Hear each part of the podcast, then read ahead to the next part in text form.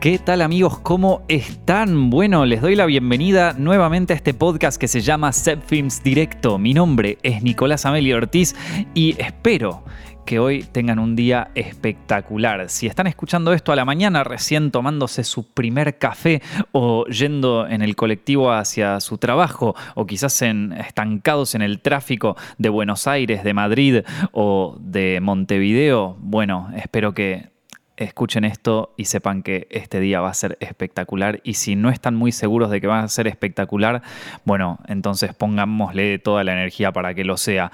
Y si están escuchando esto de noche, ya terminando el día, cerrando un poco las cosas, cerrando eh, sus trabajos y sus movidas que hicieron y ya un poquito cansados, espero que hayan tenido un día espectacular y que puedan dormir bien. Es importante dormir bien. Y si no tuvieron el mejor día del mundo, bueno, mañana tienen la oportunidad de volver a intentarlo y volver a darlo todo. Si te estás por ir a dormir, estás cansado y estás harto de que la vida te dé golpes y golpes, acordate que tenés la oportunidad mañana de darlo todo nuevamente y de salir a pelear como un campeón. En fin, queridos, este podcast está auspiciado por nuestra plataforma de cursos online formación y quiero decir una cosa especialmente a los a quienes escuchan este podcast, que es que muchas gracias por eh, bueno por ver los cursos online, aquellos que ya adquirieron alguno, el de fotografía o el de dirección y producción, eh, y aquellos que eh,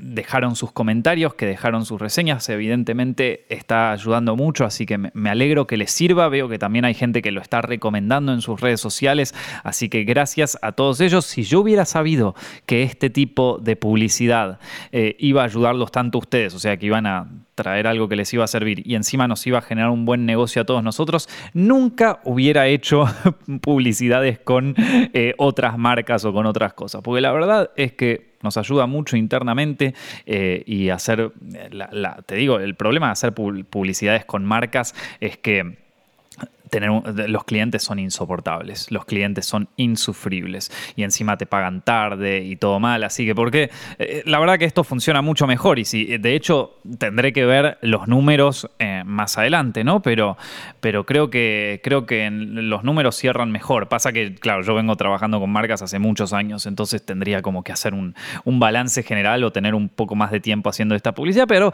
voy a probar también en Zepfilms a ver cómo les va. En fin, ¿a qué te estás refiriendo con tu plataforma? Forma de cursos en formacionsetfilms.com. Bueno, chicos, les voy a contar particularmente sobre uno que lanzamos hace poco, que es el curso de fotografía em, y cámara para cine. Como ya deben saber, una buena fotografía en tus videos te ayudará a conseguir nuevos clientes, ganar dinero en el mundo audiovisual y hasta generar miles o millones de visitas en tus videos. Hay ciertas herramientas que están disponibles en cualquier cámara y la mayoría de los creadores audiovisuales ni siquiera las toman en cuenta. En este curso de fotografía y cámara para cine voy a mostrarte cuáles son estas herramientas indispensables antes de grabar cualquier material, cómo puedes aprovecharlas para que tus historias resalten del resto y para terminar vamos a ver cómo estos trucos son utilizados por profesionales de la industria cinematográfica en grandes películas alrededor del mundo. Este es un curso muy simple para cualquier nivel de experiencia que ya ayudó a miles de creadores en todo el mundo a impresionar clientes con sus trabajos. Si te interesa mejorar la calidad de tus proyectos, hacer crecer tu audiencia o vivir de esta profesión, no duden en acceder al curso de fotografía y cámara para cine de Zepfilms en formacioncepfilms.com. Se los voy a repetir, formacioncepfilms.com. Gracias a todos los que ya accedieron al curso, especialmente aquellos que escuchan este podcast porque muchos fueron desde aquí. En fin, chicos, em, esta última semana, a ver, estoy en unas semanas medio densas porque como ya les conté en otros podcasts, estoy eh, trabajando por un lado en el desarrollo de un par de películas que voy a presentar a concursos ahora en Europa aparece en la mayoría de los festivales y por lo tanto la mayoría de los mercados de festivales. Dentro de poco va a ser el Festival de Cannes. Y este año, bueno, el año pasado te voy a decir, con el tema de la pandemia y todo, es como que bajó muchísimo el, la cantidad de proyectos presentados y todo eso, pero este año, este año vamos a darle gente. Este año vamos a darle, estuve desarrollando varios proyectos, lo cual implica que entre mi trabajo en Zepfilms, el desarrollo de la serie que grabamos en febrero, que, eso sigue en pie y se sigue trabajando y estamos todavía en partes legales más que nada, pero bueno, en algún momento se va, a correr toda esa historia y vamos a poder empezar eh, a, a, hacer cosas un poco más creativas, pero bueno, entre el trabajo en Zepfilms, eh, todas las llamadas por temas contratos y todo de esta serie. Y ahora encima agregale las, eh, todas eh, los desarrollos estos que estoy presentando para proyectos acá en, los mercados europeos, se imaginarán que mucho no estoy saliendo de mi casa. Y cuando ya se hace de noche, lo único que tengo ganas de hacer es ver una serie o ver una, una peli o, incluso te diría eh, aprender la tele y ver videos de YouTube. Videos de YouTube, no sé, de Minecraft. Tirame videos. No, ustedes no saben lo que es mi feed de YouTube. Hay, hay muchos que, se asustan al mostrar su, feed de YouTube. Yo me asusto mucho porque. Em, mi, mi, feed de YouTube son, o sea, por ejemplo, para que se den una idea, los videos que me gustan a mí, o sea, los videos que yo miro en YouTube, son, por ejemplo, eh, son todos videos así de, como de cosas raras de internet, ¿viste? A ver, el, el, ejemplo más mainstream quizás serían los videos de Dross, ¿viste? Que te cuenta como una historia de terror así sobre algo que pasó en internet. Bueno, ese sería como el ejemplo que miran todos. Yo voy a videos que duran como una hora y que te cuentan algún tema de internet. El otro día vi uno sobre un artista de Vaporwave que se llamaba Bigoten. No me pregunten cómo llegué a ese video porque ni yo lo sé. Pero bueno, es un video de una hora que te, que te habla sobre este artista misterioso de Vaporwave que no se sabe muy bien su identidad, que nunca se supo bien quién era y que siempre habló a través de un productor y que este productor también quería saber cuál era su identidad y parece que hacía eh, muy buen buenas canciones, pero que además tenía todo este halo de misterio alrededor y que quizás eh, no era la persona que todos pensaban, en fin. Nada, eh, e, eso es lo que yo miro en YouTube y duraba como una hora el video. Y después este, estuve viendo otro sobre eh, sobre un eh, sobre un eh, sobre cómo se llama esto sobre una una historia era como una novela o no no perdón era un cuento sobre qué hubiera pasado con la humanidad como sobre los futuros humanos sobre cómo evolucionó la raza humana de acá nada es un cuento es, ficción no pero bueno y te empezaban a contar cómo la, humanidad empezó a, desarrollarse súper bien y empezaron como a conquistar otros planetas y de repente la Tierra y otros planetas tenían guerras entre sí hasta que vinieron como una especie de dioses de, otro, de otros planetas y, destruyeron a toda la humanidad y algunos los tiraron en un planeta, otros los tiraron en otro y, y es como cómo fueron evolucionando todas esas eh, como seres humanos interplanetarios y después, no, una, una, flasheada, nada, una hora de video, me la clavé entera toda esa historia. Ese es el tipo de videos que yo miro en YouTube. Entonces cuando yo prendo el YouTube y me aparece todo el feed, es como que mis amigos me preguntan, che, ¿me puedes explicar por qué aparece un video de curiosidades sobre la Biblia en, tu, en, tu, en tu feed? ¿O me puedes explicar por qué aparece un video que se llama ¿Qué pasaría si los dinosaurios existieran en esta época? ¿O qué pasa cuando te... O sea, eh, o el misterio de la criptomoneda no sé cuánto. O sea, e, ese, ese es como... Ese es mi feed de YouTube, gente. Bueno, igual te digo, eh, es mejor eso que ir a la casa de alguien, abrir el YouTube y que te aparezcan todos estos videos, viste, ultra políticos, como, eh, ¿por qué la izquierda dice esta mierda? O ¿por qué? o eh, eh, el FBI te está buscando, la derecha quiere todo, viste, es como, no, no, ahí yo ya digo como, no, no, Dios, me voy a meter en esta casa. el otro día me, me jodía un amigo que... vino, los, los estuve eh, los estuve hospedando acá porque se vinieron a Madrid unos días, eh, unos amigos que, viven en Alemania.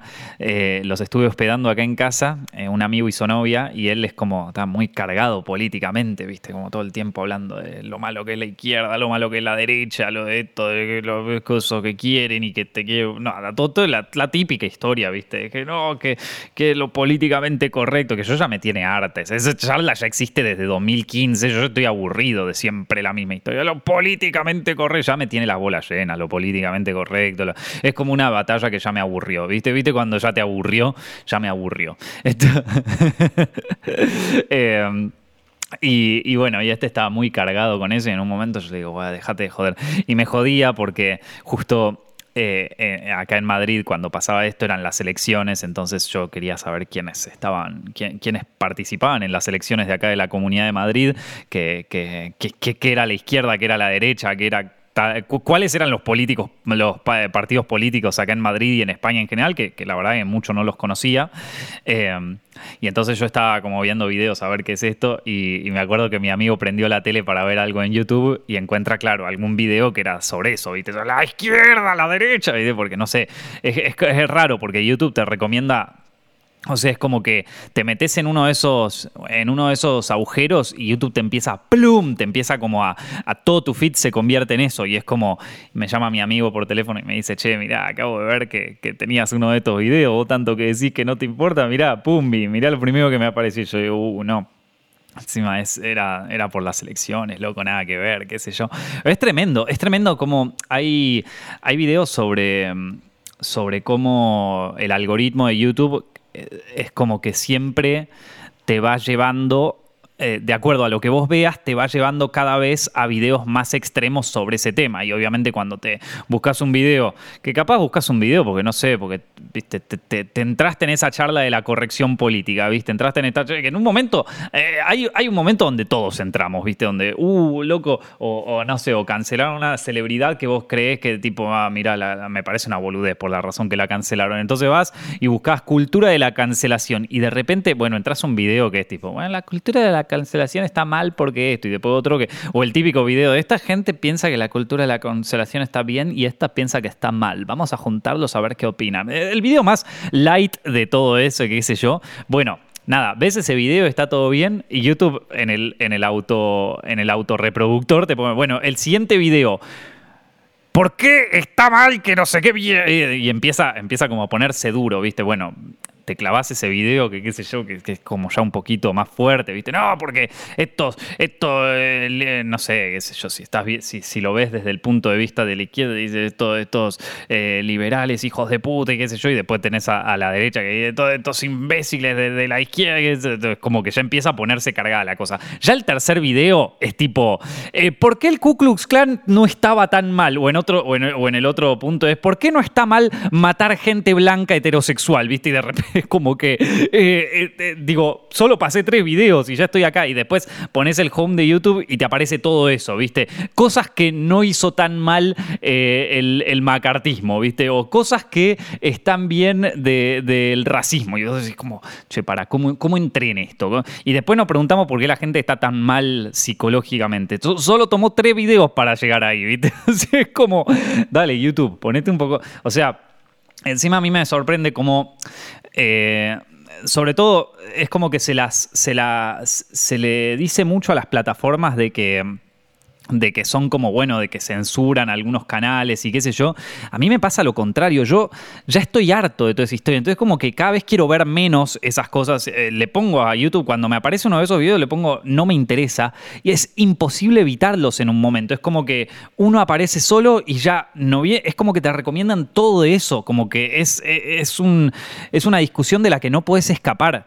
y bueno, eh, entonces yo me voy a Instagram donde digo, bueno, por lo menos esto tengo a mis, a mis amigas que, postean fotos de ellas en pelotas y por lo menos, bueno, me puedo distraer un poco. Entro y me dice, ¿por qué todos los hombres están mal? Y digo, ay, no, Dios, no puedo salir de esta cosa, la puta madre. o por qué todas las mujeres son feminazis, ¿viste? No, no, basta, sáquenme de esta mierda, por favor. Que... Después, por eso yo quiero dejar Instagram a la mierda. Bueno, en fin. Eh, estuve.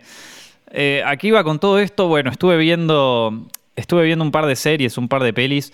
Eh, estuve viendo Loki, que Disney lanzó una nueva. Nada, lanzó la nueva serie sobre Loki. Después de ver La Mujer Escarlata. La Mujer Escarlata. Soy un desastre, perdón. La Bruja Escarlata y la otra, la de. Mm, eh, bueno, la del nuevo Capitán América, no me acuerdo, ya ni me acuerdo el nombre, ¿viste? El, Winter Soldier y el nuevo Capitán América. Eh, ya saben a qué, a qué serie me refiero. Ninguna de las dos me pareció demasiado atractiva, ni la Bruja Escarlata, ni nada. Ah, no, no, no es como. No, no me generaron nada. Dije, bueno, qué sé yo, voy a ver Loki, pero. Pero ya es como que mira, si no aguanto 10 minutos de esta serie la voy a sacar, porque ya no funcionó con dos, ya está. Y terminé viendo el primer capítulo completo eh, y, y es como, a ver, ¿qué te puedo decir? Está ok, está ok. Eh, no, te digo, me... Más que la serie en sí, o sea, a ver, la serie tiene de bueno que es medio, que tiene toda esta cosa retrofuturística, viste, de eh, años 60, todo, todo el lugar medio burocrático, medio Bauhaus, todo, y, la cosa así medio como en Portal, ¿se acuerdan de ese juego? Eh, eh, como a nivel estético está buenísimo. digo, también es como ya en un punto tiene que estar buenísimo, ¿no? Pero a nivel estético está buenísimo. Tom Hiddleston a mí me encanta. Esto, me encanta el personaje de Loki también. Es como que está, está todo bien. Pero, que, no, no, no sé. No, evidentemente no, no estoy hecho para estas cosas, gente. Eh, y miren que lo intenté, pero no, no me terminó de convencer. Lo único que sí me terminó de convencer de esto, de esta serie, es lo buena que está la primera peli de Avengers. Porque en esta, en esta serie es como que Loki va eh, rememorando cosas del pasado, ¿viste? Porque se roba el Tesseract, entonces es como que lo vienen a buscar de una agencia interplanetaria que, que, bueno, que le vienen a hacer un juicio y él se tiene que escapar y toda la historia. Em, y lo que, lo, entonces en muchos momentos aparecen recuerdos de eh, Avengers, de la primera, ¿vieron? De la, de la de 2012. 2012, chicos, ya pasaron casi 10 años desde Avengers la primera. Y si tengo que decir algo que me hizo ver la, esta, esta, serie de Loki es lo buena que es Avengers 1, la primera. La, fui, la volví a ver porque, claro, me, me empezó a agarrar curiosidad y volví a ver Avengers 1. Y qué buena que está. O sea, por un lado está muy... O sea, entendés por qué eh, le fue tan bien a Marvel con esto, porque está muy buena, la, o sea, es muy divertida. Avengers 1 eh, es muy buena. Y, otra cosa que me llamó la atención es cómo, cómo mejoraron los efectos especiales en, todos estos años. ¿eh? Porque vos ves Avengers la primera y está bien, ok, para el momento habrán sido tremendos efectos, pero, pero no sé, por ejemplo, al principio es como que se cae un helicóptero, ¿vieron? del cielo, y vos ves esa caída del helicóptero y decís, pa, loco, qué, como qué fácil darte cuenta de que eso estaba hecho por computadora, como que le faltan texturas y qué sé yo, está bien, justamente era 2012, ya pasaron como 10 años de eso, pero ¿cómo avanzó la tecnología, no? Porque vos ves Avengers eh, Endgame, ponele, y es... O sea, es otra movida al lado de Avengers la primera. Y ojo, porque Avengers la primera también fue una proeza en cuanto a efectos especiales cuando, cuando salió y digo, no, no quiero desmerecer las cosas, pero sí se le nota el paso del tiempo. Hay algunas películas que no se les nota el paso del tiempo, por más de que eh, se hayan hecho hace tantos años, de todas maneras es como que están muy bien hechos los efectos especiales y no, no te das cuenta. Por ejemplo, no sé, un ejemplo paradigmático es eh, quién engañó a Roger Rabbit o, Volver al futuro. Vieron las películas de Robert Zemeckis que si bien están hechas en los años 80, vos la puedes ver hoy y no te das, o sea, sí te das cuenta que son efectos especiales, pero están muy bien hechos. Es como que no, eh, no te interrumpen la película, no, no. No estás diciendo como, che, loco, estos efectos se quedaron un poco viejos, che. No, no, no, es como que vos seguís avanzando esto. Eh, otro ejemplo, por ejemplo, a ver, eh, The Social Network, ponele, la película de David Fincher, esa también es una película que está cargadísima de efectos especiales y sin embargo ni te das cuenta. Y The Social Network salió dos años antes que Avengers. Entonces, Avengers, la primera, me parece que es una obra maestra en cuanto al guion, en cuanto a la dirección, en cuanto a un montón de aspectos, la verdad que... Eh, uno entiende después de ver Avengers eh, por qué le fue tan bien, o sea, por qué valió la pena apostar tanto ahí por Marvel, porque verdaderamente la rompió. Lo que no sabía es que en ese momento todavía Marvel no era parte de Disney, porque está hecha, claro, está distribuida por Paramount en ese momento, ¿no? No, no sé bien cómo fue la historia y no, me acuerdo exactamente tampoco cuándo Disney eh, efectivamente compró Marvel, pero, pero sí que Avengers está, eh, la primera es una bomba. O sea, eso es lo que me dejó Loki. Había tantos flashbacks de Avengers que dije, voy a ver Avengers de nuevo. Y la verdad que es buenísima, es, espectacular.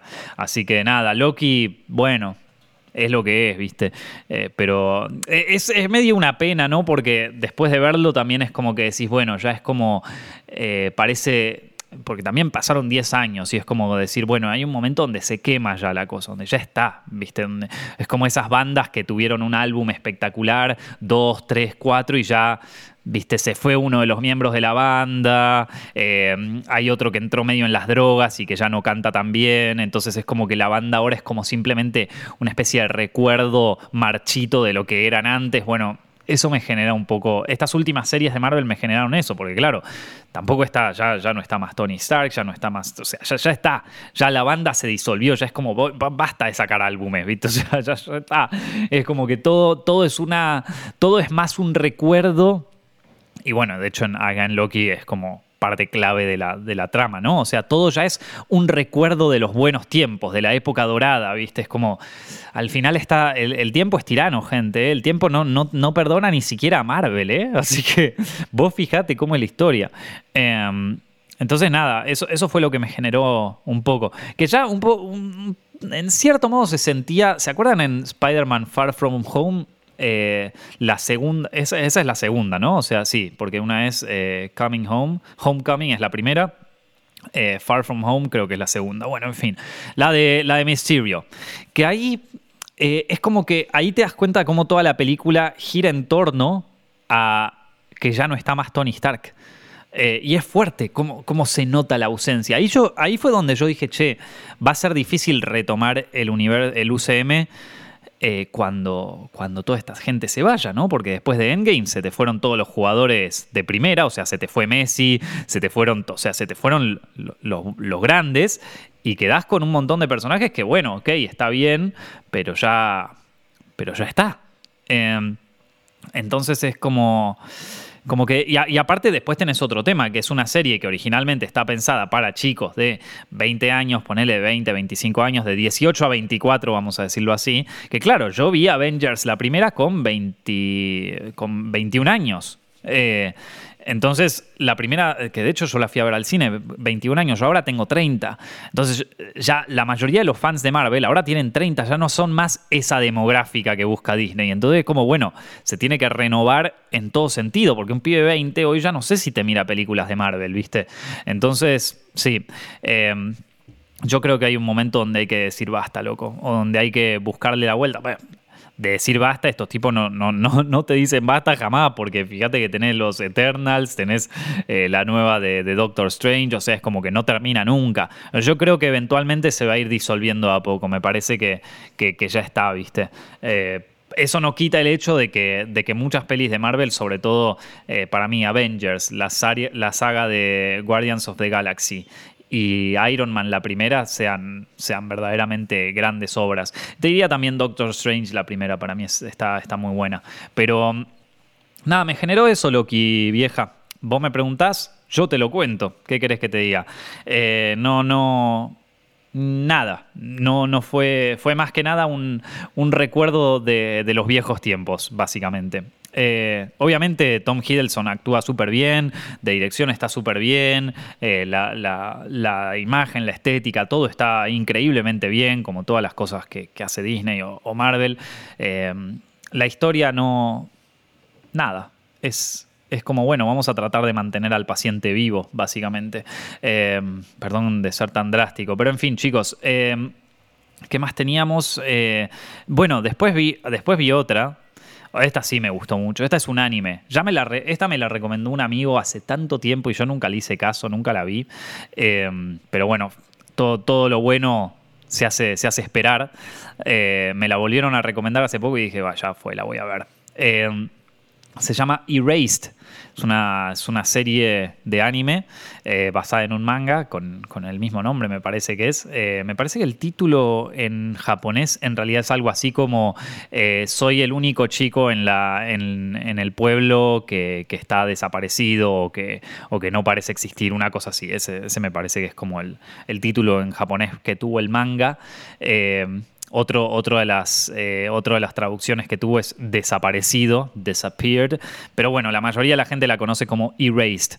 Es, un, es una serie de anime eh, espectacular, muy buena, eh, sobre un. O sea, sobre, sobre un chico que, es repartidor de pizza, que tendrá 29, 30 años y que, y, que tiene una especie de, de, poder que no sabe muy bien qué es, que, que le permite como ver algunas cosas que pasen antes de que pasen, ¿viste? Entonces, por ejemplo, en la, en la serie, la primera vez que se le activa este poder, él está como eh, llevando una pizza ahí en, la motito esta que tiene y de repente es como que le aparece este, esta como visión que tiene y logras eh, y, como que ve antes de que suceda que hay como un, eh, un, camión que se viene y que hay unos chicos que están cruzando la calle y, se da cuenta justamente de que el camión puede llegar a pisar a estos chicos, entonces salva a los chicos del camión. Bueno, espectacular, este pibe tiene una visión que qué sé yo, que, le hace ver el futuro, que no sabemos muy bien qué le hace ver,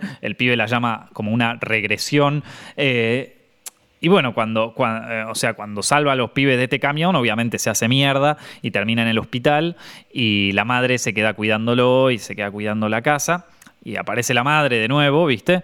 Y le dice, bueno, que qué sé yo, y se juntan a hablar un poco de, los viejos tiempos, porque él ya, es grande y a su madre no la ve hace mucho tiempo. Entonces la madre le dice, che, vos sabías que, cuando eras más chico, cuando tenías 10 años por ahí, hubo una serie de secuestros en, nuestro pueblo y nunca, nunca se los explicamos muy bien, pero, pero bueno, porque eran muy chicos, pero, pero parece que, nunca atraparon al, verdadero... Eh, al verdadero asesino, al verdadero secuestrador, eh, nada, que qué sé yo, se ponen a hablar así, se pone medio densa la cosa. Y entonces, eh, un día, el chico descubre, todo esto es el primer capítulo, no les estoy spoileando nada, o sea, todo esto ocurre en el primer capítulo. Un día el chico llega a su casa y encuentra a su madre asesinada, ¿Bien? la encuentra asesinada. Y, y por, ese trauma, por, ese shock tan fuerte, tiene como esta regresión, vieron esta regresión que estaba teniendo del coso, pero en vez de ver un poco hacia el futuro, de ver un poco lo que está pasando, de repente vuelve eh, al año 1988, que es cuando él tenía 10 años. Entonces de repente se despierta y dice, che, ¿para qué pasa? Y es un pibe de 10 años, o sea, es él, pero a los 10 años. Entonces dice, ok, eh, ahora no sé por qué, pero tengo 10 años de nuevo, entonces voy a, voy a ver qué fue lo que sucedió realmente con estos secuestros y con estos asesinatos y si algo de esto tiene que ver con el asesinato de, madre, de mi madre muchos años después, ¿no? Así empieza la serie, ese es el primer capítulo. Eh, o sea, eh, ese es el primer punto de giro en realidad. Es espectacular este anime, es eh, muy muy bueno. Es una especie de It, pero sin el payaso, en el sentido de que es esto de ida y vuelta en el, entre el pasado y el presente constante. y a mí me gusta mucho esto porque eh, primero me gustan las series que tienen que ver con viajes en el tiempo y qué sé yo, pero esta le agregan primero que nada un misterio, o sea, el pibe vuelve hacia el pasado, pero aparte tiene que resolver un misterio en el pasado, viste, medio a lo detective Conan. Eh, y cuando está resolviendo este misterio de acá, tiene como que, bueno, él, sigue teniendo la mentalidad de él cuando es adulto, pero en el cuerpo de un niño, ¿viste? Entonces es como que también se tiene que cuidar un poco de no, de, no mandarse cagadas, ¿viste? De no actuar como un adulto cuando en realidad todo el mundo lo ve como un niño. Eh, entre medio se va dando cuenta de cosas que quizás no se dio cuenta cuando él era chico, ¿viste? Porque no las podía ver. Eh, tenemos, eh, por ejemplo, un poco de la vida familiar de algunos de los personajes y qué sé yo, que claro, él con una visión adulta ahora ya entiende por qué, lo, por qué una de las chicas de su clase, por ejemplo, estaba tan callada, ¿viste? Porque aparentemente tenía un problema familiar grosso. Eh, entonces, bueno, al darse cuenta de todo esto, eh, se da cuenta también de que está justo unos días antes, de que llegó justo unos días antes de que, de que ocurrieran estos asesinatos. Entonces dice como, bueno, voy a, voy a ver si voy a aprovechar y ver si puedo, si, puedo solucionarlos, ¿no? Eh, o si puedo resolver este, este misterio. Y, ahí arranca. Y la verdad que es una serie. Es una serie tremenda. ¿Qué te puedo decir? Es una serie tremenda. Menos mal que la tendría que haber visto cuando me la recomendaron. Pero bueno, la, viste, uno a veces tarda un poco en, darse cuenta de las cosas buenas. Y estuvo espectacular. La verdad que estuvo espectacular. La pasé increíble. Em, me divertí mucho y eh, el, final, te digo, es, es esperable, o sea, no, no, es que es un final que decís, eh, esto sí que no me lo esperaba, no es eh, en ese sentido, viste, no sé, hay, hay otras series que, manejan los giros mejor, pero a, pesar de eso, es como que súper, o sea, te mantiene todo el tiempo, la, vi toda entera, o sea, cada capítulo dura media hora, son 12 capítulos, estuve 6 horas seguidas frente al televisor mirando eso, me encantó. O sea, no, no, no paré un segundo. Pareció espectacular. Y, bueno, desde ahí no, no dejé, o sea, y, eh, es, es, una serie del 2016, ya, ya tiene sus años, ¿no? Pero de todas maneras no, si, no la vieron, o sea, probablemente muchos, muchos eh, fans de anime, muchos otakus, como, como siempre suelen hacer, eh, sobre todo los otakus de 16 años, diciendo, ay, ¿por qué? Qué, qué, enorme, ¿eh? Qué enorme, vos viendo las cosas así de ya tan, ya tan empezadas, tan coso. Bueno, sí, ¿sabes qué? Maestro, a veces se llega un poquito más tarde. No estoy tan atento a. No estoy como antes. Yo veía anime todo el tiempo y conocía todo, todo, todo, todo. Bueno, me decís eso, yo leí el manga de Death Note antes de que saliera el anime, antes de que vos nacieras quizás. Así que, ¿qué me, qué me venís a decir como... Eh, es tremendo, es tremendo. Death Note, me acuerdo que Death Note se hablaba mucho en, foros online, porque piensen que en aquella, cuando, Death Note salió en 2006 más o menos, Facebook ni siquiera se usaba en Latinoamérica. Entonces, como que te enterabas por, no, no existía Instagram tampoco, no, o sea, para ponerlos en contexto. Entonces se hablaba mucho de anime en foros de anime. Eh, y como éramos Latinoamérica, o sea, básicamente eh, la tierra de la piratería, si vos querías leer un manga era imposible conseguirlo, salvo que, no sé, eh, algunos, algunas cosas sí podías conseguir. Por ejemplo, los mangas de Sakura Card Captor yo los tenía ya de coso, porque bueno, ya los tenía hace mucho tiempo, pero los mangas nuevos que salían en Japón, por ejemplo, los nuevos tomos de One Piece o los nuevos tomos de Naruto o eso, no, no, tenías que esperar mucho tiempo hasta que salieran, en mi caso, en Argentina, ¿no? Entonces, eh, y, sobre todo que saliera una buena edición, porque en, Argentina la, editorial que hacía todos los, mangas era una, era una editorial malísima, ¿viste? Entonces, es como que tenía que esperar el doble de tiempo. Entonces decía, ya fue, los leo en un, en un PDF ahí bajado de internet y ya fue. Eh, y entonces eh, se hablaba mucho de un manga que estaba saliendo en ese momento y que, que se llamaba Death Note, que ya estaban adaptándolo a un anime. O sea que ya, estaba saliendo el anime, pero que el manga ya estaba por terminar, o, ya estaba terminado o ya estaba por terminar. La cuestión es que bueno, lo voy a empezar a leer y quedé fan. Y me acuerdo porque fui como el la primera persona de mi grupo de amigos que, dijo, che, tienen que, tienen que ver Death Note, loco, está buenísimo Death Note. Y... Y nadie conocía Death Note en ese momento. Y yo estaba como, oh, lo, lo descubrí yo. Esto, obviamente, digo, eso entre mi grupo de amigos, que éramos todos unos fans enfermos del anime, eh, y entonces yo, me sentía, pero, pero me acuerdo como que la, seguida de, Death Note la, la fui como de, de, los primeros que lo siguió desde el estreno en aquel momento, y por mí eso fue un flash. Es como, no sé, como que vos descubras la... Porque Death Note después quedó, ¿eh? O sea, Death Note se sigue, hasta el día de hoy la gente lo sigue viendo y dice, tremenda, tremenda serie Death Note. Eh, una cosa que a mí no me gusta tanto de Death Note es ya la segunda mitad. Hay que hay que decirlo. Cuando se muere. Uy, no. O sea, no, te voy a. Puta, te, acabo. No, te voy a spoilear. Eh, no, mejor no te voy a spoilear Death Note si no la viste. Eh, bueno. Los que ya vieron Death Note o los que ya leyeron el manga de Death Note saben que, está como medio dividida en dos partes Death Note. Eh, hay una primera parte y una segunda, vamos a decirlo así. y ya la segunda parte es como que no, no, no, no pega tan fuerte como la primera. No pega tan fuerte. Fue osado el, corte que hicieron ahí. La verdad que los, creadores de la serie eh, se, la jugaron haciendo eso, pero, pero no, no sé si pega tanto después de la, en la segunda parte. Yo Death Note tengo más adelante cuando claro, yo me bajaba todos los PDFs, alto ladrón, viste, coso, y aparte nunca llegó el manga, pero en un momento Llegó ya en.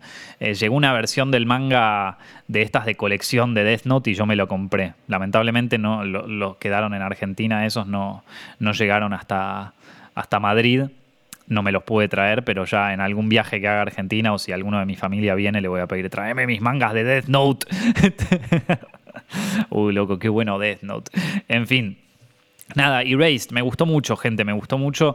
Eh, buena, buena animación, buen todo. Y aparte, eh, tiene esto de que, de que, bueno, de que vuelve a la infancia de los personajes y eso, eso es espectacular. ¿Qué crees que te diga? O sea, eso es, eh, es único para mí, como, como está hecho. Y y es esto de cosas que mucha gente, o sea, nosotros la, realidad es que la inocencia de cuando éramos niños no la recordamos muy bien. Nadie, es lo, es lo mismo que pasa en It, no en el libro, ¿no? Esto no, no sé si se tradujo tan bien a las películas, pero, pero sí en el libro, de esto de, de que la, la infancia de uno es como medio es un periodo donde no te donde realmente no te acordás mucho qué pasó. O sea, no, no, no, no sabes muy bien qué pasó en tu infancia. Eh, te acordás de algunas cosas, te acordás de algunos lugares y eso te pega. Y en esta serie está tan bien hecho eso de tener ciertos lugares como el puente donde se juntan estos chicos, eh, el lugar, el escondite este que tienen, el, autobús este escondido, el que aparece en el póster de la serie. Es como todos estos lugares que empiezan a, convertirse un poco en el universo de estos niños, la escuela también, ¿viste? Eh, ¿Cómo, bueno, cómo empieza, cómo, cómo tiene eh, cómo todo parece como fragmentos de recuerdos o fragmentos de memorias y de cosas así que, eh, que, no estás muy seguro de si pasó, si no pasó, de qué fue. Está. A mí siempre me pareció apasionante eso. Y te digo, Erase me parece una trama buenísima porque encima le agrega el tema del misterio. Que, que, al final es como medio una. Es como medio una, una analogía de nosotros mismos tratando de descubrir qué pasó en nuestra infancia. Muchas veces no nos acordamos o no lo sabemos, entonces está bien, no ocurre como en la serie esta que, hubo, que hubo secuestros y muertes y qué sé yo, pero hay veces donde nosotros nos podemos a, rememorar nuestra propia infancia y, hay cosas que decimos, che, pero ¿y quién pasó? ¿Y quién estaba acá? ¿Y qué, cómo era esto? ¿Y cómo era cuando iba al colegio? ¿Y hay, hay si yo te pregunto cómo era tu vida en el colegio, probablemente muchos me digan, bueno, hay, noches donde yo sueño que estoy de vuelta en el colegio y que estoy con los profesores y qué sé yo, pero no tenemos una memoria exacta de nuestro, de nuestro paso por el colegio primario, por ejemplo, de cosas. O sea, tenemos ciertos como fragmentos de la historia ahí, pero no tenemos, y a medida que más crecemos es como que más se empieza a disolver esa, eh, esa idea de infancia o esa cosa. El tema de los recuerdos es muy fuerte y yo creo que está, está muy bien plasmado en esta serie. Además, otra, un detalle, ¿no? Pero está bueno como eh, por momentos la serie está en 16.9, que es cuando, o sea, el, ratio de aspecto, ¿no? O sea, el tamaño del, encuadre es 16.9 cuando, cuando están en el presente y después es 2.35 eh, cuando están en el pasado, que es como más el formato cinematográfico. Entonces está bueno esto de, plantear el pasado también como una película que, sí, está todo el tiempo en la, en la serie, es como que se hace la analogía del pasado con eh, la reconstrucción de una película o con la creación de una película, se ve como eh, la la cosa del fílmico ahí, como es como que todo el tiempo está visto el pasado como, como, viste cuando te dicen que cuando te morís ves toda tu vida como si fuera una película, bueno, está planteado medio así, pero también está bueno porque es como que una película está hecha a base de fragmentos, ¿no? De montajes, de cosas. Entonces, como bueno, nunca, por más de que el pibe vuelve al pasado y qué sé yo, nunca vas a poder reconstruir el, pasado tal cual como ocurrió o tal, o tal las cosas como pasaron, porque no se puede, porque simplemente es algo que ya pasó, es otra línea temporal y, y eso está, eh, a mí me parece que está muy bien marcado en esta, en esta serie. Nada, es, es una cosa que me pareció espectacular y que eh, nada, si, pueden, véanla, yo, yo se la súper recomiendo. Eh, nada, esta... Y después estuve viendo una peli eh, que ya todo el mundo la debe conocer, hace mil años que no la veía, pero me pareció espectacular. O sea, no la veo desde que, no sé, desde que soy adolescente, que es eh, School of Rock, Escuela de Rock. una peli que, en su momento a mí me encantó. Una de esas películas también que te, que te acercan a la música, que te acercan al rock. Está, está, buenísima, protagonizada por Jack Black. Para los que no la vieron, primero se las recontra recomiendo, es una película clave de la historia del cine. Está dirigida por Richard Linklater, que es un director bastante conocido, eh, y nos cuenta la historia sobre eh, este personaje interpretado por Jack Black que eh, tiene una banda de rock y qué sé yo, pero ya no puede pagar el alquiler, está medio jugado y todo, entonces su su roommate es, un, es también un, profesor de escuela, un profesor sustituto, y le dice, mira, si no conseguís trabajo, te vamos a tener que echar, porque aparte mi novia, la novia del, maestro sustituto, es, trabaja con el, con el intendente de la ciudad, entonces voy a hacer que te, que te echen, básicamente. Y entonces Jack Black un día recibe una llamada de un colegio que lo están buscando a este, a, su amigo. Eh, y él dice, ¿sabes qué? Yo soy ese y voy a y voy a ir al colegio. Y se hace pasar por profesor de, escuela y en la escuela se da cuenta de que sus alumnos son bastante talentosos en la música. Y entonces dice, ¿saben qué? Vamos a hacer un proyecto que se llama eh, Banda de Rock. Y entonces les empieza a enseñar a los niños cómo, cómo eh, nada, como rockear, básicamente. Eh, es una película que, más allá de que es buenísima, de que es súper entretenida, súper divertida, una peli que está filmada increíblemente bien. Bueno, es Richard Linklater, ¿no? es un director de, de tan ahí arriba, ¿viste? O sea, uno de los dioses de, la dirección. Pero viéndola otra vez y viéndola ya más con un ojo más... Eh, bueno, más de pensando en la dirección y todo. Una cosa que me gustó mucho de esta peli es cómo es lo realista que es. Perdón, sí, sí, vamos a decir lo realista que es en, algún punto, porque eh, es una peli que para, para, lo comercial que es tiene muchos planos que se extienden por mucho tiempo, sobre todo los planos donde están los chicos improvisando con Jack Black, se nota que Richard Linklater es como que veía el plano y decía como, bueno, ya está, dejemos este plano porque acá ocurre todo. Y parece más como que la cámara está documentando algo real que pasa. Y eso, eh, yo sé que la mayoría, digo, cuando yo la vi por primera vez, no estudiaba cine, no tenía ni idea de cine, es como que nada, viste, la habré visto con 13 años. Pero sí, te, a pesar de que tengas 13 años, esa dirección, vos eh, es como que que te metes en la película y que lo sentís como que esto podría pasar perfectamente. Entonces, cuando, cuando, ya con varios años más y, con un poco más de experiencia cinematográfica y también pudiendo decodificar algunas cosas que hacen los directores de cine, me doy cuenta cómo logró esto. Bueno, lo logró así.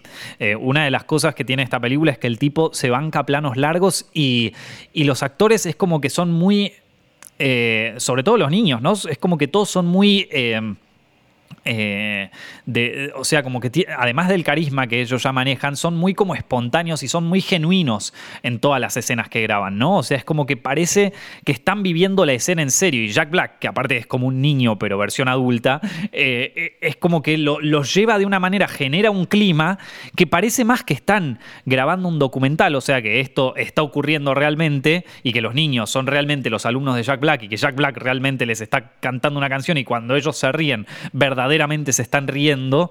Eh, que, bueno, te, crees que está ocurriendo, o sea, te, crees toda la historia, toda la historia, que aparte es un disparate la historia, pero te lo crees completamente, o sea, y, está buenísimo eso.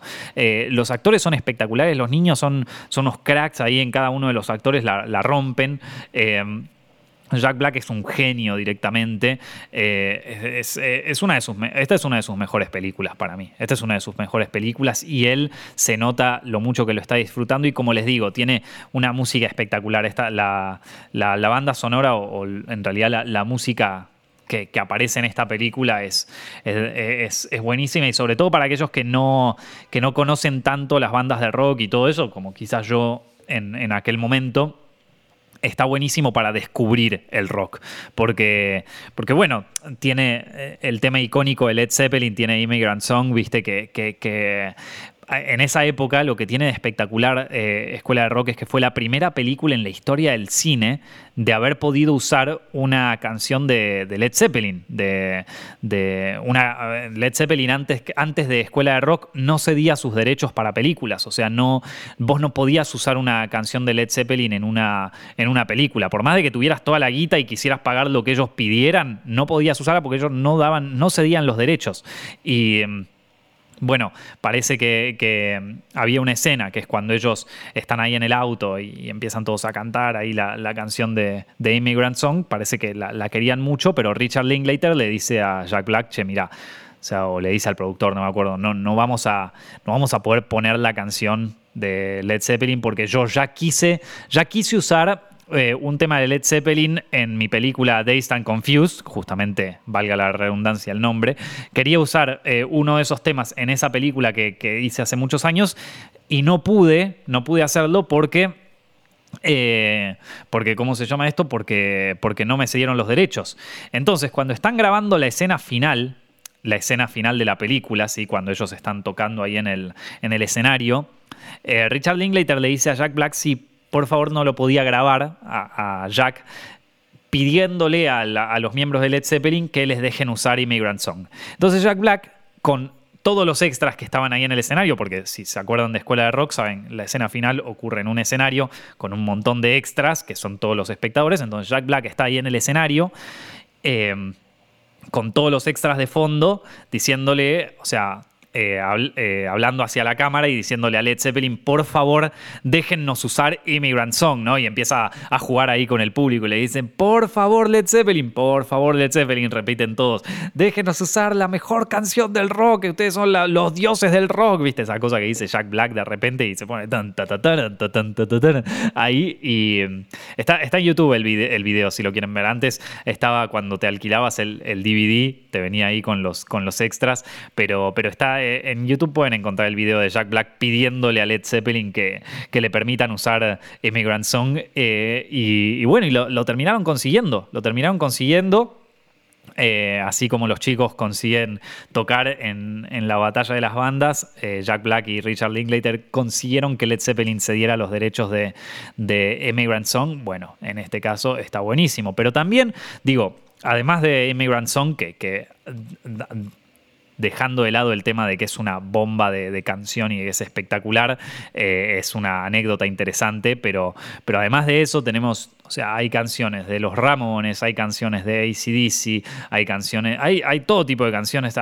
Se mencionan bandas como Yes, se, mencionan bandas como, bueno, se menciona Aretha Franklin, se mencionan, o sea, se menciona tanto del universo del rock y cosas que cuando vos ves esta película y sos chico, yo la vi cuando era chico, porque salió cuando yo era chico, eh, que cuando vos la ves de repente es como que te podés puedes absorber un montón de, música eh, en muy poco, o sea, en, solo, una, solo, una, película te puede enseñar muchísimo de música y puedes eh, eh, conocer, descubrir un montón de bandas que verdaderamente te pueden cambiar la vida. Digo, ustedes imagínense que hay gente que, quizás escuchó por primera vez en su vida Led Zeppelin en esa película. Entonces es espectacular. a mí me pasó esto también de, eh, eh, Escuela de Rock es una de esas, películas que me cultivó en el mundo del rock y en el mundo de la música. Eh, otra, otro en este caso no fue una película, sino un videojuego que me cultivó en eso, es el GTA San Andreas.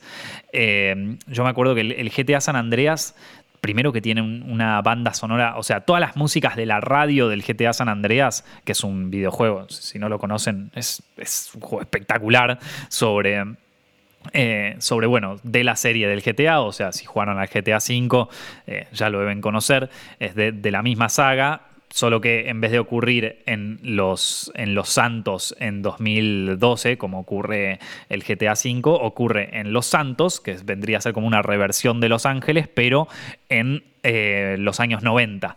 Y entonces ahí, eh, en los años 90 en Los Ángeles, eh, fue una época conocida porque era, era una época muy, muy jodida en Los Ángeles por todas las, por todas las guerras que había entre las, entre las distintas bandas, ¿viste? Estaban los Crips, estaban los, no me acuerdo cómo se llamaban, pero bueno, tenían, todo, tenían guerras de pandilla todo el tiempo en Los Ángeles y de hecho culminó todo en una en una revuelta que hubo tremenda por, por un caso de abuso policial que ocurrió. Vieron algo parecido a lo de George Floyd, eh, que, ocurrió en, en, los años 90, de, así de, de abuso de poder de la policía, pero eh, en este caso no es que terminó con marchas y con gente pintando en la calle y todo bien. No, no, no. Esto terminó con todos salieron a romper todo. Salieron todos a romper todo. Eh, sobre todo en los barrios eh, más afroamericanos salieron a la calle a romper todo.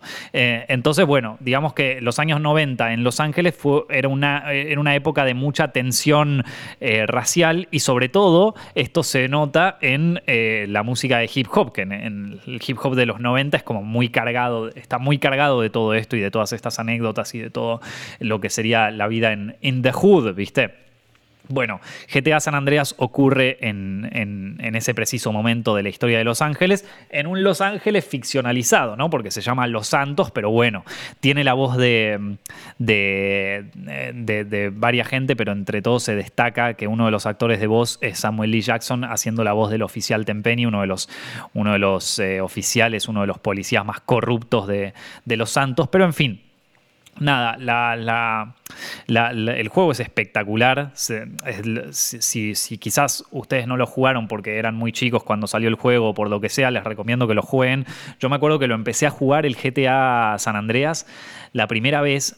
Eh, cuando yo era muy chico, esto habrá sido, sí, habrá sido a principios de los 2000. Eh, y, y claro, nosotros no, no, la conexión a internet en ese momento no era lo que es ahora, no teníamos todos internet en nuestra casa. Entonces lo que hacíamos era ir a esto, a uno de estos lugares que se llamaban cibercafés, que es donde había un montón de computadoras, todas conectadas a internet, con una relativamente buena conexión para la época. Entonces todos ahí podíamos jugar juegos online, podías entrar en internet y bueno, el cibercafé se convirtió como en un lugar muy, muy, muy eh, icónico de la década del 2000, ¿sí? De, los primeros, de los primeros años de los 2000, antes de que la conexión a Internet hogareña fuera, fuera lo, que, lo que, bueno, lo que termina siendo hoy en día. La cuestión es que nos juntábamos ahí y todos jugaban, en aquel momento eh, mis amigos jugaban todos al Counter-Strike. Y el Counter-Strike era como el juego. Y, y yo eh, era malísimo en el Counter-Strike. O sea, me, ganaban siempre. Yo era como el perdedor de Counter-Strike. Entonces, en un momento ya es como que rage quitié, o sea, me, harté, viste, eh, a las puteadas, como ya estoy harto de este juego de mierda. Y, lo saco el Counter-Strike y todos mis amigos, de dale, ¿a qué vas a jugar? Y qué sé yo, voy a jugar a cualquier mierda, a ver qué hay acá. Y vi que estaba el GTA San Andreas. En realidad, vi primero que estaba el GTA Vice City, viste, el, coso. Eh, lo primero que, que jugué fue un tiempo al GTA Vice City, después sale el GTA San Andreas. Y ahí, o sea, con el GTA Vice City me enamoré, pero el GTA San Andreas fue directamente me caso. O sea, el GTA San Andreas, uh, uh, claramente nunca más volví a jugar al Counter-Strike, seguí jugando al GTA Vice City, salió el GTA San Andreas, eh, me gustó tanto que en ese momento, yo no sé si salió al mismo tiempo para PC que para Play 2, pero bueno, nada, no tardó mucho tiempo en aparecer en mi, en mi Play 2 el GTA San Andreas y lo jugué y me encantaba. La verdad que me encantaba, es un juego que me fascinó y creo que fue y, lo que tiene de bueno el GTA San Andreas es que ese sí que me cultivó musicalmente.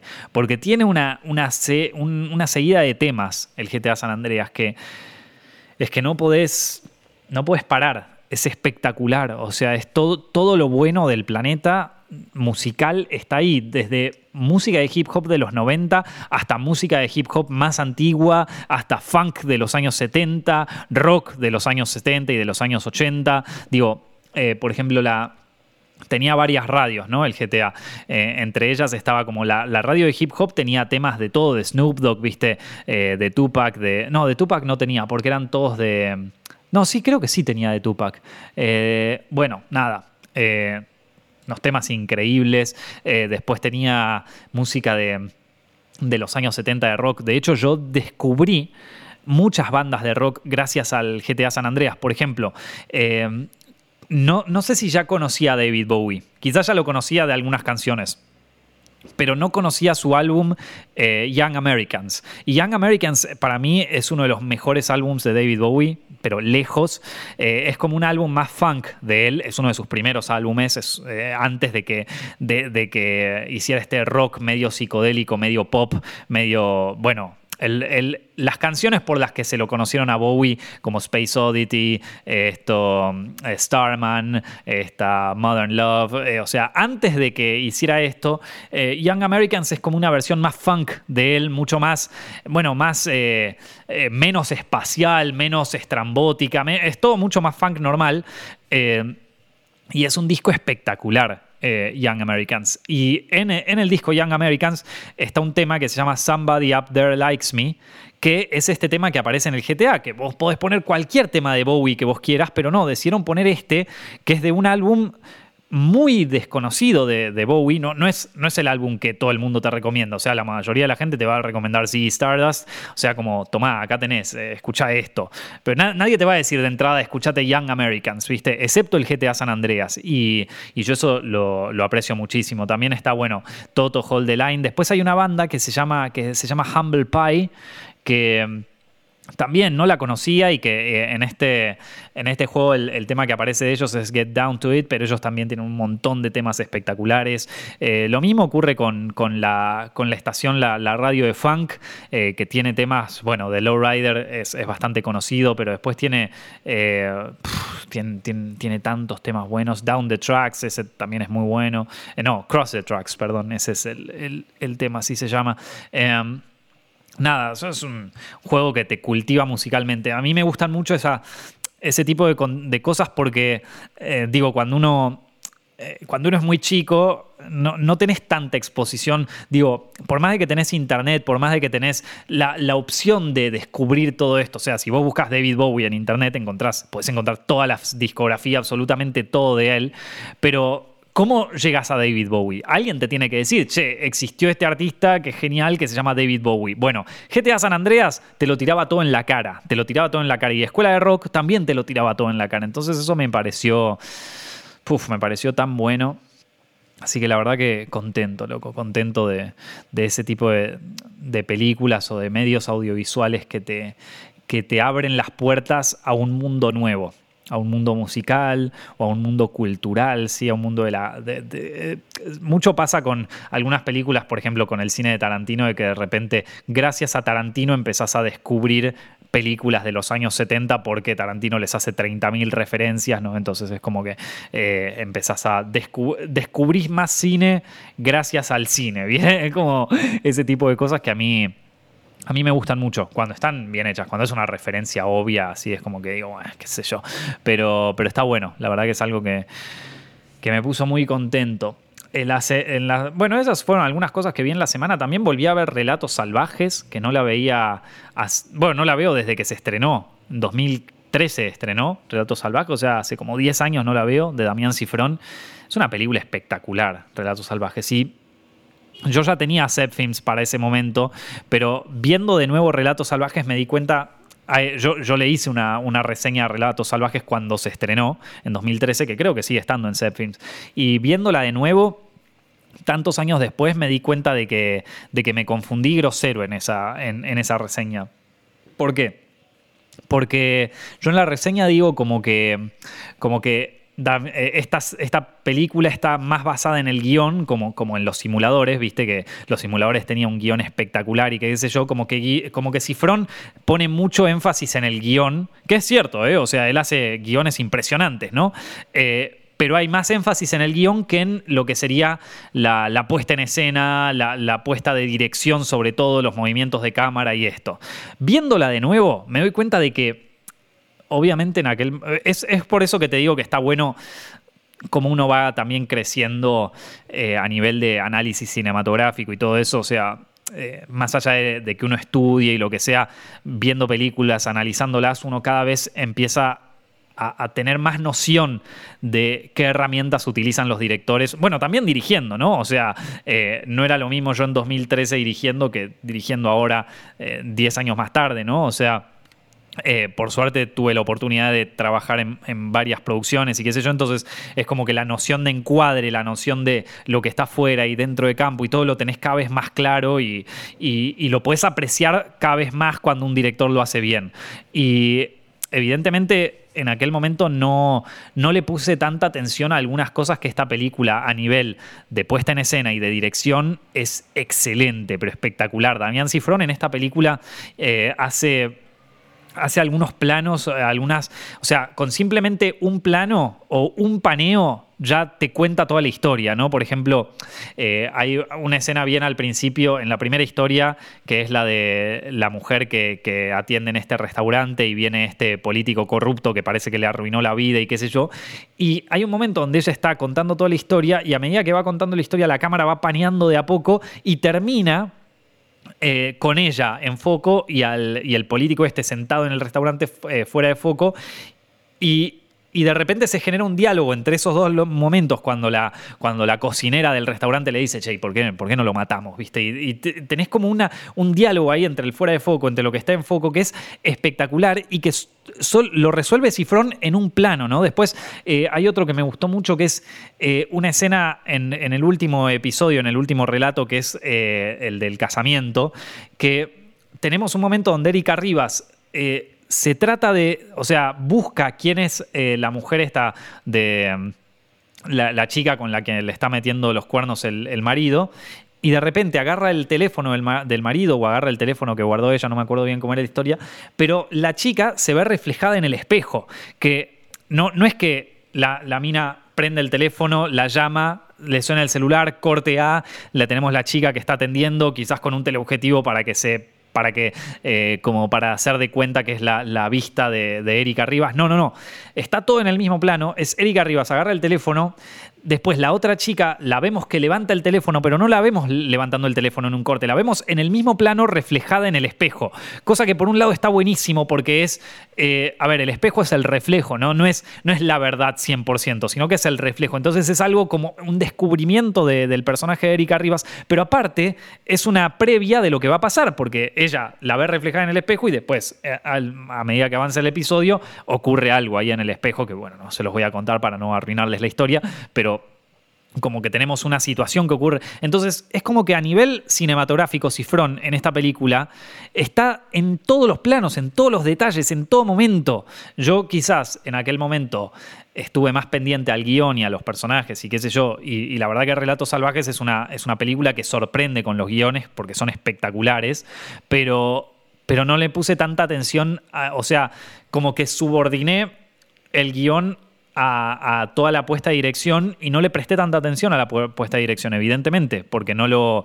No, no, me di cuenta de este tipo de cosas. A ver, también tiene que ver con, con, bueno, que pasaron los años y que también, viste, uno va aprendiendo con los años, ¿vieron? Entonces, por eso, nunca, nunca hay que hacerse que uno, nunca hay que creerse que uno sabe todo, ¿eh? Porque después te ves y decís como, ah, mira, al final no sabía nada. Esto, eh, Así que, nada, pero espectacular, Relatos Salvajes, qué buena película que es. Y, y, yo, o sea, es como que decís, como este tipo está tan por encima de la media, o sea, es tan...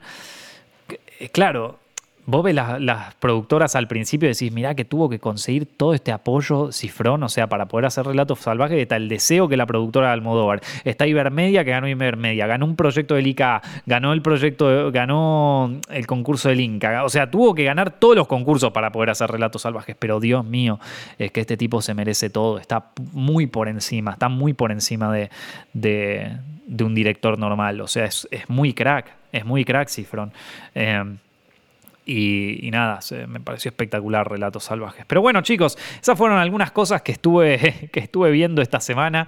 Eh, espero que hayan disfrutado de este, de este podcast y si les gustó, ya saben, lo pueden escuchar en Spotify y en iTunes. Muchas gracias a todos los que lo escuchan ahí, le está, le está yendo muy bien, la verdad. Pero si no les gusta Spotify y iTunes, también lo subimos en, en, YouTube donde lo pueden ver en diferido. Espero que la hayan pasado muy bien. No se olviden de ver nuestros cursos en eh.